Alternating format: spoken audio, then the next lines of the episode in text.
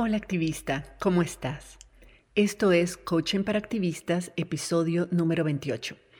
Y hoy quiero compartirte algunas reflexiones que he tenido estos días sobre esa insidiosa voz que tenemos dentro y que nos dice que no somos suficiente y que nos mantiene atadas a estándares y expectativas imposibles de alcanzar, nos impide correr riesgos, experimentar y nos hace la vida mucho más estresante y mucho menos agradable de vivir plenamente. ¿Te suena familiar? Estás escuchando Coaching para Activistas con Virginia Lacayo coach, emprendedora, feminista y experta en neurociencia y pensamiento sistémico, quien te compartirá información y herramientas para que puedas conocerte, autogestionarte y lograr los resultados que te propones independientemente de las circunstancias que estén ocurriendo. Hace unos días tuve una revelación.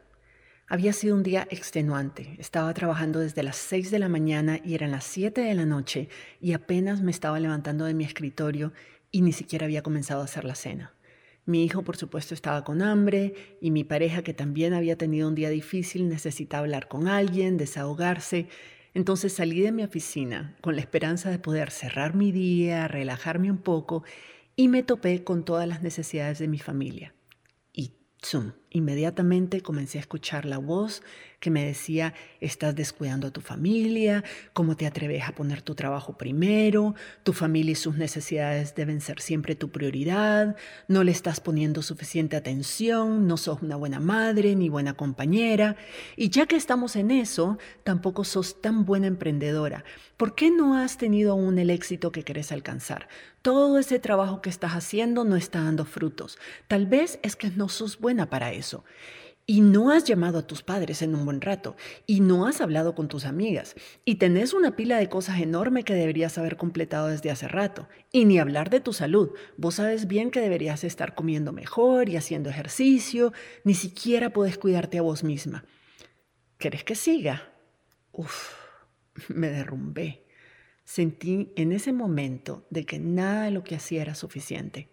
Sentía que era mi responsabilidad y que estaba en mi poder que todo el mundo se sintiera bien, que sus necesidades estuvieran satisfechas y yo no lo estaba haciendo. Y eso significaba que yo no era tan buena en esos roles como quería creer que era. Así que me sentí abrumada y me deprimí. No era que no quisiera lograr todas esas cosas, era que por más que yo revisara qué podía ser distinto, no lograba encontrar algo que yo pudiera cambiar. Simplemente no me daba el tiempo de hacer todo y hacerlo todo bien. Me sentí condenada a ser mediocre, a hacer las cosas a medias, a no ser nunca suficiente y pasé varios días pensando en esa sensación. Y me di cuenta de que no era nueva. Desde que tengo memoria, he sido siempre perfeccionista. He tratado siempre de ser la hija perfecta, la amiga perfecta, la estudiante que solo saca 100, la jefa perfecta, la líder perfecta, la empresaria perfecta, la pareja, la madre perfecta. Y yo sé que hago muchas cosas bien. Hay muchas personas que reconocen mis logros y, mis cualidades. Algunas personas hasta piensan que en efecto soy perfecta. Ay Dios, las, les decimos la verdad o las dejamos morir en ignorancia. Pero en fin, a esas personas hasta incluso les resulta un poquito intimidante. Pero nada de eso, ninguno de esos comentarios me ha hecho cambiar mi opinión de mí misma ni superar esa sensación de no ser suficiente. En el fondo, yo siempre he pensado de que no soy suficientemente buena en lo que hago, que debería siempre hacer más o hacerlo mejor, algo. Utilizando las herramientas de autocoaching que yo enseño en mi programa indomable, comencé todos estos días a observar cuidadosamente esa creencia, a estudiarla, a tratar de identificar de dónde viene, cuándo comenzó. Entonces revisé mi trayectoria. Haberme graduado con honores de la Escuela de Derecho no fue suficiente para mí. Tenía que al mismo tiempo trabajar tiempo completo creando un programa de radio que fuera innovador y que fuera exitoso. Y una vez que alcancé eso, tenía que hacer algo más grande, ¿verdad? Por supuesto. Tenía que crear la primera telenovela social en Centroamérica. Tenía que sacar un doctorado, crear una empresa. No importa que pocas personas hayan logrado hacer todo lo que yo he hecho y hacerlo bien, nada es suficiente. Entonces me fui más atrás, me fui a mi infancia y comencé a explorar los primeros momentos en que sentí que no era suficiente. Y fue cuando era muy pequeña y mi madre se separó de mi padre y mi hermano y yo nos quedamos con él. Muy, muy jovencita yo asumí en cierta forma el rol de cuidadora de mi hermano menor y en cierta forma también, por lo menos desde mi perspectiva, el cuidado de mi padre. Por supuesto no tenía ni idea de lo que estaba haciendo, pero sentía la responsabilidad de ser la mujercita de la casa. Y trataba de hacerlo lo mejor posible porque sentía que era mi responsabilidad. O, o, tal vez se lo escuché decir a alguien y simplemente me lo creí. Y por supuesto, no hacía nada de eso a la perfección. También recuerdo que escuchaba a personas adultas diciéndome que lo que yo hacía o dejaba de hacer los hacía feliz o los lastimaba, dependiendo de qué tan buena niña fuera y qué tanto llenara sus expectativas. Y claro, yo quería que me aprobaran, era una niña. Y como además soy empática, quería asegurarme de que no lastimara a nadie con mi comportamiento, con las cosas que decía. Y bueno, sobre todo un comportamiento que no era perfecto ni a la altura de lo que esperaban que fuera. El punto es que cuando no sentía que mis esfuerzos eran reconocidos o cuando sentía que las personas a mi alrededor asumían que era el mínimo, lo mínimo que podía hacer, entonces mi tendencia era esforzarme más. Ser buena no era suficiente, tenía que ser extraordinaria. Y la presión que sentí por ser mejor que buena ha sido la principal razón por la que desarrollé ese perfeccionismo que me ha acompañado toda la vida. Al inicio esa presión vino de la idea de que nada de lo que hacía era suficiente, de tratar de buscar la aprobación de las personas que me importaban.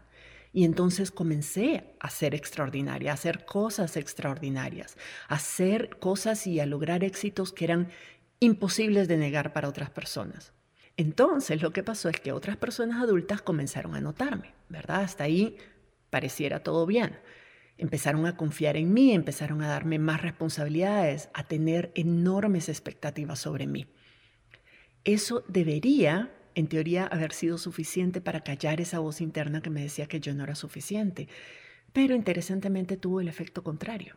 Como esa voz ya estaba instalada en mí, Ahora, la presión que sentía en ese momento era todavía mayor, porque entonces necesitaba mantener mis propios estándares e incluso superarlos sobre todo cuando me hice adulta y las frases que oía constantemente de es increíble todo lo que has hecho a tan corta edad, ya no funcionaban. Lo que era extraordinario que yo lograra a los 18 años ya no resultaba tan impresionante cuando tenía 25 o 30.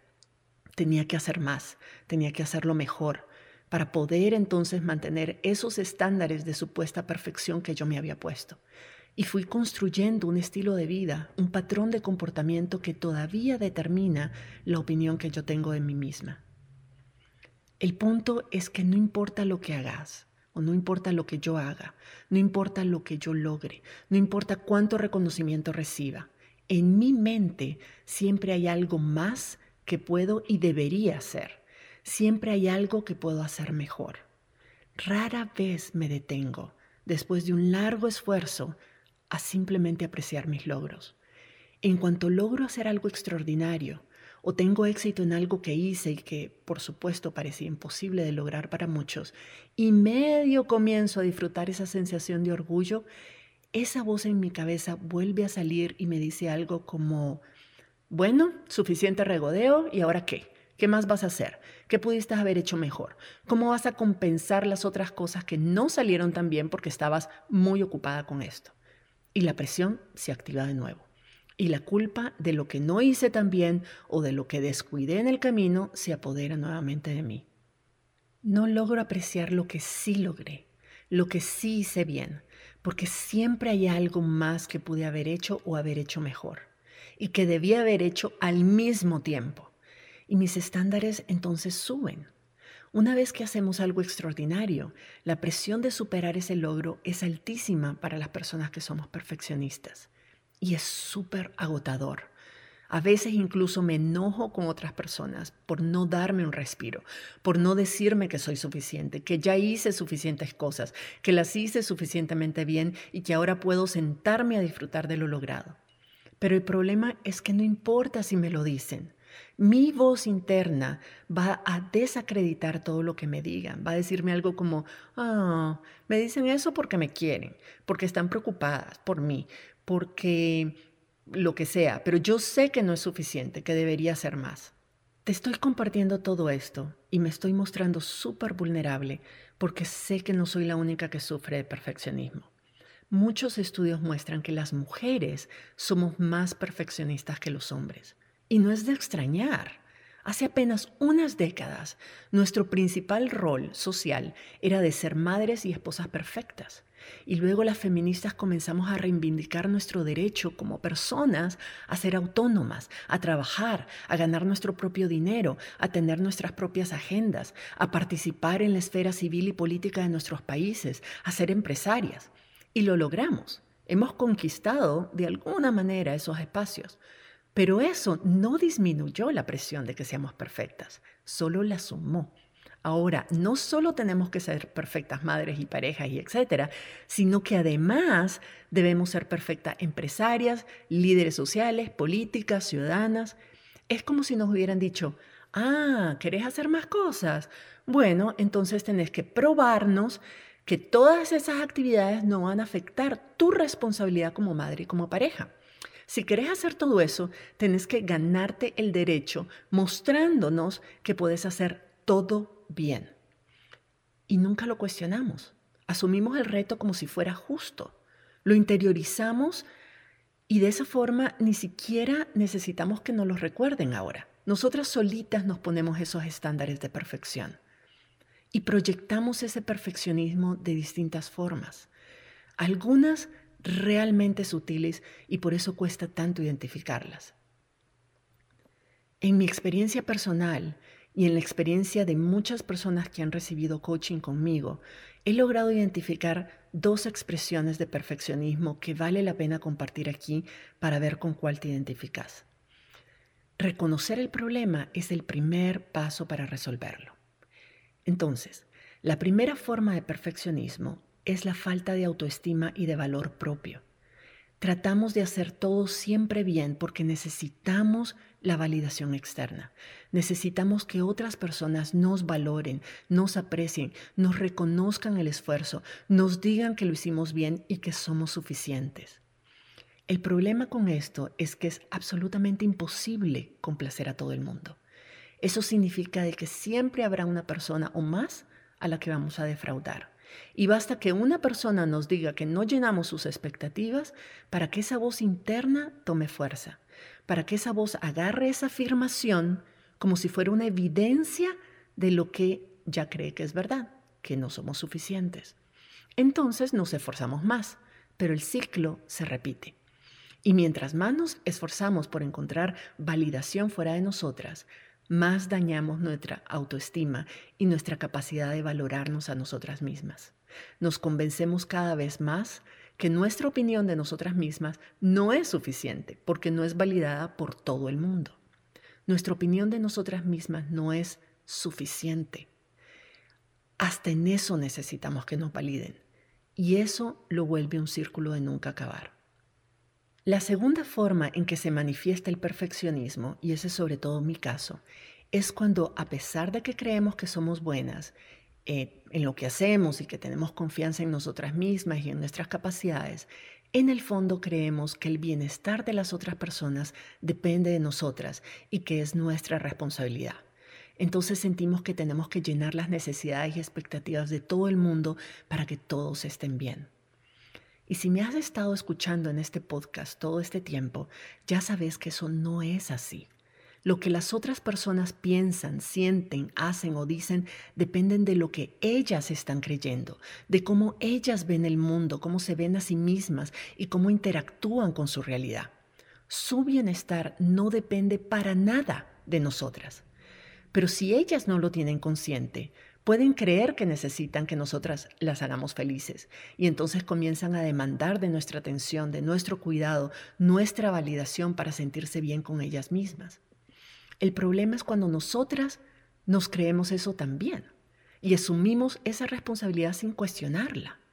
Entonces tratamos de hacernos ocho para complacer a todo el mundo y que todo el mundo esté bien. Y como no depende de nosotras en realidad, pues no da resultado. Pero en vez de cuestionar esa creencia, simplemente tratamos más duro, tratamos de hacer más, de hacerlo mejor para ver si algo funciona. En mi caso, por ejemplo, la mayoría de las cosas que yo hago y que responden a esa idea de que nunca es suficiente o que yo no soy suficiente, no las hago necesariamente para buscar la aprobación de las demás. Por ejemplo, me esfuerzo muchísimo por ser la mejor madre posible, no porque esté esperando que mi hijo me apruebe o que me quiera por eso, para nada, sino porque como madre soltera creía que tenía que compensar la, ausencia de su padre, tenía que hacerlo todo yo y hacerlo todo bien para que mi hijo no sufriera ni sintiera carencias físicas ni emocionales.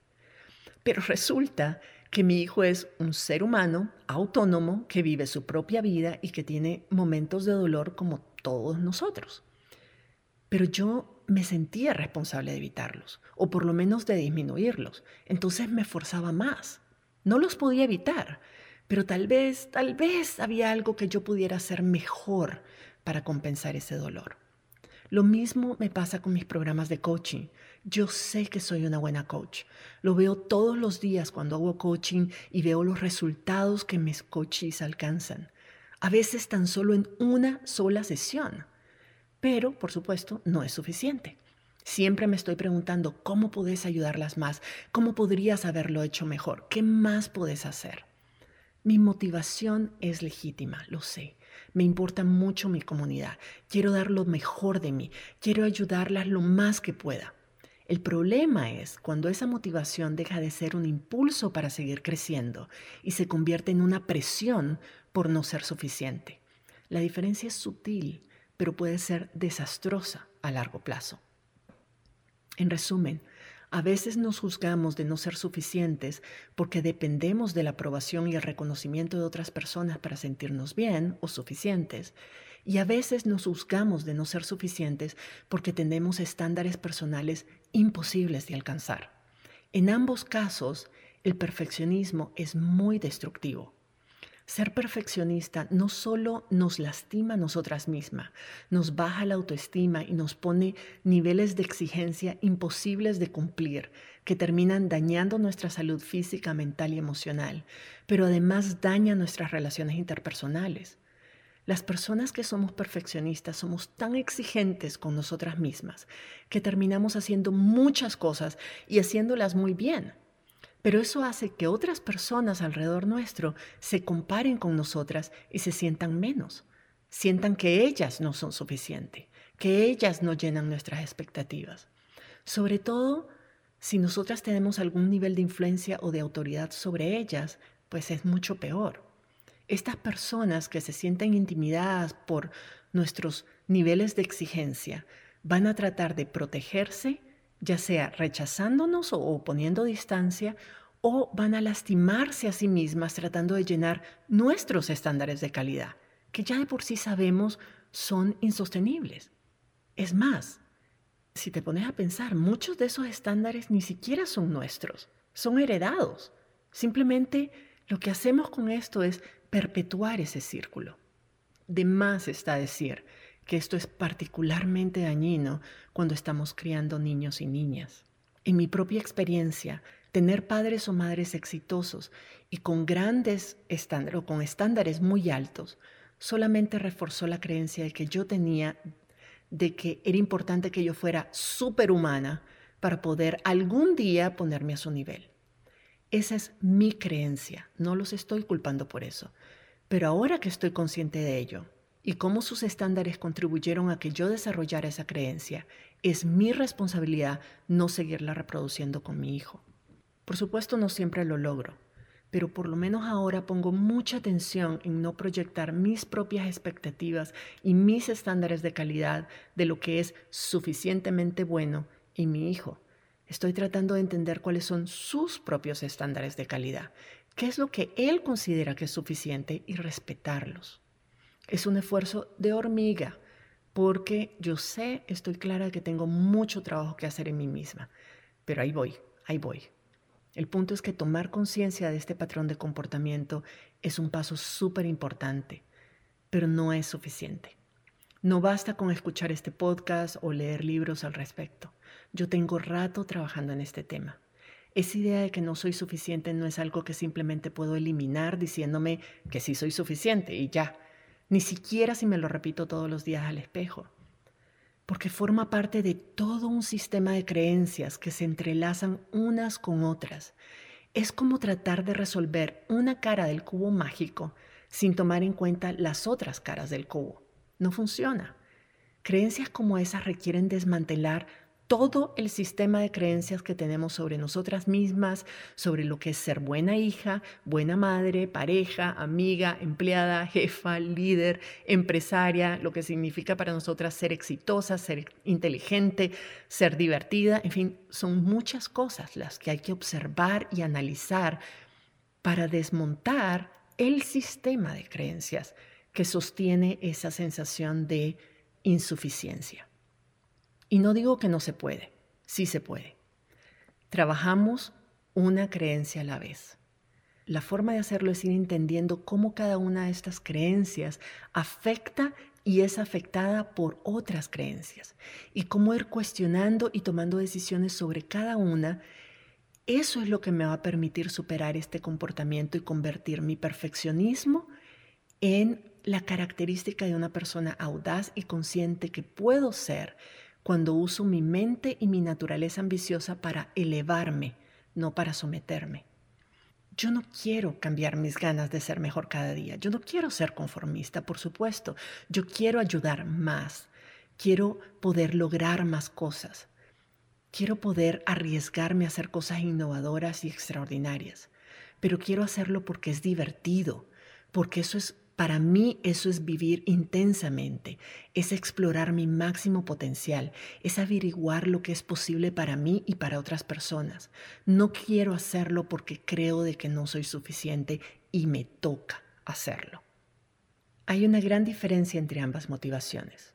Quiero impulsarme a ser cada día mejor, no porque no soy suficiente tal y como soy, sino porque ser mejor responde a mis valores personales no solo hace una diferencia en mi autoestima, en mi salud física, en mi mental y emocional, sino también en mis resultados. Si yo creo que soy suficiente, voy a tener más capacidad de lanzarme a la aventura, de explorar cosas nuevas y audaces, de experimentar, porque no me va a dar miedo a fracasar. Yo ya soy suficiente tal y como soy. Lo que soy y lo que hago es suficiente. Entonces todo lo que yo puedo obtener o mejorar a partir de ahí es simplemente ganancia. Imagínate cómo sería tu vida, cómo sería tu comportamiento cotidiano si de verdad creyeras que sos suficiente, que lo que haces es suficiente, que sos la mejor madre, pareja, jefa, compañera de lucha, líder y persona que podés ser en este momento, y que eso es más que suficiente. ¿Qué sería distinto? ¿Cómo te sentirías al final de cada día? ¿Cómo cambiaría tu relación con las personas que te rodean? El punto es que no importa lo que hagamos o que tan bien lo hagamos, ya somos suficiente. Hiciste lo mejor que pudiste hacer el día de hoy, esta semana, este año. ¿Cómo lo sé? Porque si hubieras podido hacer más o hacerlo mejor, lo hubieras hecho. Así de simple. Lo que hiciste es suficiente porque fue lo mejor que pudiste hacer con los recursos, el tiempo, las capacidades y las energías que tenías. Punto. ¿Hay muchas más cosas que hacer? Claro, siempre van a haber más cosas que hacer. Y si no las hay, las inventamos, como si no nos conociera. Pero hicimos, hasta ahora hemos hecho lo que creíamos que era más importante y lo hicimos lo mejor que pudimos. Fuimos cada día la mejor versión de nosotras mismas que pudimos ser. Y eso, mi amiga, es suficiente. Como te digo, este trabajo personal no es algo que logramos hacer escuchando un podcast o leyendo un libro o asistiendo a un taller. Es un trabajo que requiere acompañamiento y esfuerzo constante por un periodo de tiempo, porque toca todas las áreas de nuestra vida y de nuestra identidad personal. Pero se puede. Como yo sigo trabajando en ello y por eso puedo identificar e identificarme con algunos obstáculos que vos puedes encontrar, tengo la capacidad de guiarte en cómo superarlos. Realmente la única diferencia entre vos y yo es que yo voy dos pasitos adelante tuyo.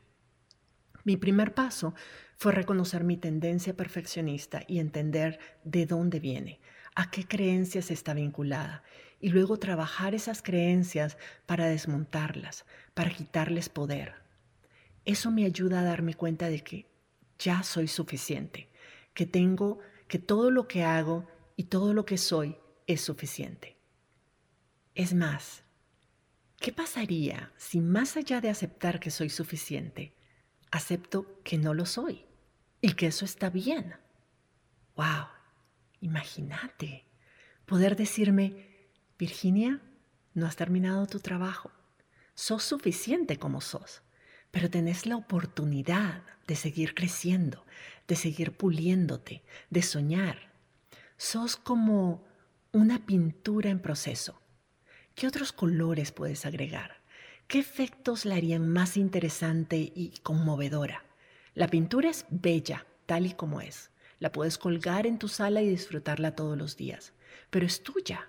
En cualquier momento la puedes descolgar y le agregas un toque nuevo. ¿Qué pasaría si yo lograra pensar así, si lo creyera? Sería, imagínate el potencial, ser imperfectas, y disfrutarnos en nuestra imperfección es algo fantástico. Es exactamente donde deberíamos estar todo el tiempo. Qué aburrida sería la vida si ya no tuviéramos nada nuevo que aprender, nada que cambiar, nada que mejorar, nada que explorar, nada que nos rete. Aceptarnos y disfrutarnos como imperfectas nos libera de expectativas limitantes nos permite salir de esa cajita minúscula de la perfección total y nos acerca a las personas, nos hace vulnerable, les permite ser vulnerables e imperfectas también. Siempre podemos crecer juntas. La perfección es un lugar muy solitario y es aburrido y es limitante, es como una prisión autoinfringida. Mejor que la satisfacción de ser perfecta es la satisfacción de estar convencida que sos suficiente tal y como sos y que además tenés siempre espacio y oportunidades para jugar, para experimentar cosas nuevas, para cambiar algo, para seguir creciendo. Ese es el trabajo que hacemos en mi programa Indomable. Vamos explorando y desmontando una creencia a la vez para rediseñarnos y rediseñar la vida que queremos tener. Toma tiempo y esfuerzo y a veces es incómodo, pero se puede. Y yo te acompaño y hago, y hago el trabajo en mí misma todos los días para poder guiarte mejor. Juntas vamos aprendiendo y juntas vamos avanzando. Nos compartimos las imperfecciones, las disfrutamos, nos reímos de ellas, aprendemos de ellas y las usamos como motivación para retarnos cada día. Eso es increíblemente satisfactorio. Recordá, no tenés que hacer esto sola. En Indomable tenemos una comunidad hermosa de personas valientes y con un alto nivel de conciencia dispuestas a acompañarte en ese proceso. Y por supuesto me tenés a mí que voy a estar guiándote y provocándote con preguntas poderosas para que puedas sentirte mejor y lograr mejores resultados con menos esfuerzo. Si quieres más información sobre el programa de Indomable, puedes visitar mi sitio web virginialacayo.com pleca membresía. El programa se llama Indomable por una razón.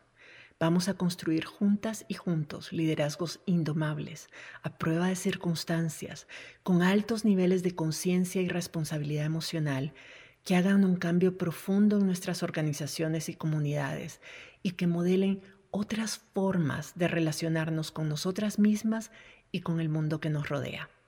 Te espero por allá y nos escuchamos en la próxima. Si te gustó este episodio, dale like, suscríbete para no perderte el próximo y compártelo con otras activistas, por aquello del buen karma.